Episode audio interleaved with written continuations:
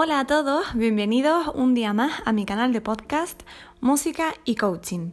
Este es un espacio que he creado para ayudarte a sacar tu mejor versión a nivel personal y profesional a través de herramientas de coaching. Pero esta no es la única red social en la que puedes encontrarme, ya sabes que también comparto contigo a través de otras plataformas como Instagram, Facebook, YouTube o Twitter, donde también puedes encontrarme bajo el mismo nombre, Laura Ortiz Coaching.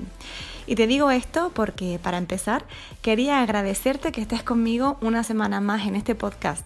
Apenas llevamos seis capítulos contando con este y la acogida está siendo muy muy buena. Así que gracias porque eso me anima mucho a seguir compartiendo contigo mi contenido para ayudarte a conseguir todo lo que te propongas. Y es precisamente de esto de lo que quiero hablar contigo hoy, de tener nuestro propio camino. Muchas veces en el mundo de la música y el arte parece que está todo muy determinado. En concreto, el concepto de éxito que está muy relacionado con ser intérprete profesional o concertista y si no lo eres o si no tienes esas expectativas, parece que no has triunfado, ¿verdad?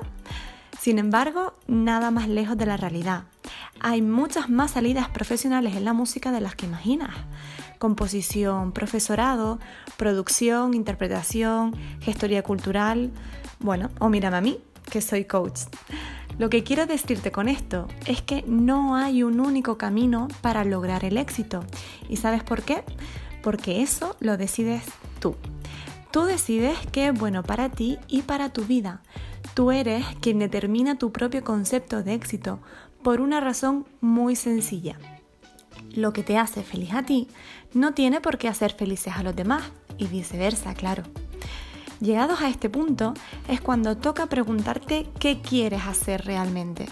¿De verdad te gusta la manera en que inviertes tus días a día de hoy? ¿Eres feliz con eso? Cuando miras hacia el futuro, ¿qué te ves haciendo? Esta última pregunta puede servirte mucho, ya que imaginarnos en situaciones futuras, dentro de 5 o 10 años, por ejemplo, nos ayuda a darnos cuenta de si lo que estamos haciendo hoy por hoy nos gusta y nos motiva, y si nos acerca a eso que imaginamos. En caso de que no sea así, siempre podemos preguntarnos qué podemos cambiar para lograr eso que de verdad queremos. Es decir, ¿Qué puedes hacer hoy que te ayude a estar más cerca de lo que quieres lograr mañana? Si te fijas, todas estas preguntas tienen un punto en común, que es el siguiente. ¿Qué quieres tú para todos los ámbitos de tu vida, tanto el personal como el profesional? Por eso, ahora te hago las dos preguntas más importantes hasta el momento. La primera es, ¿para qué quieres lograr ese objetivo? Y la segunda, que me parece incluso más potente que la anterior, es esta. ¿Para quién? ¿Para quién lo estás haciendo? ¿Para quién es importante? ¿Para ti o para alguien más? Recuerda que al final en la vida tú tienes que perseguir tus propios sueños.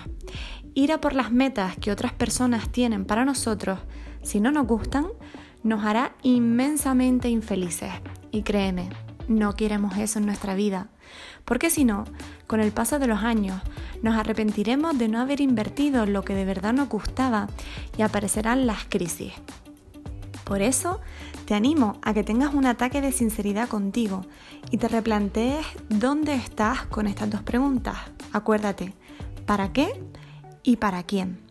Ah, y si piensas que ya es muy tarde para cambiar, que no puedes, que no tienes tiempo, te dejo esta frase de Seth Godin que he compartido también en mi Instagram. El mejor momento era el año pasado.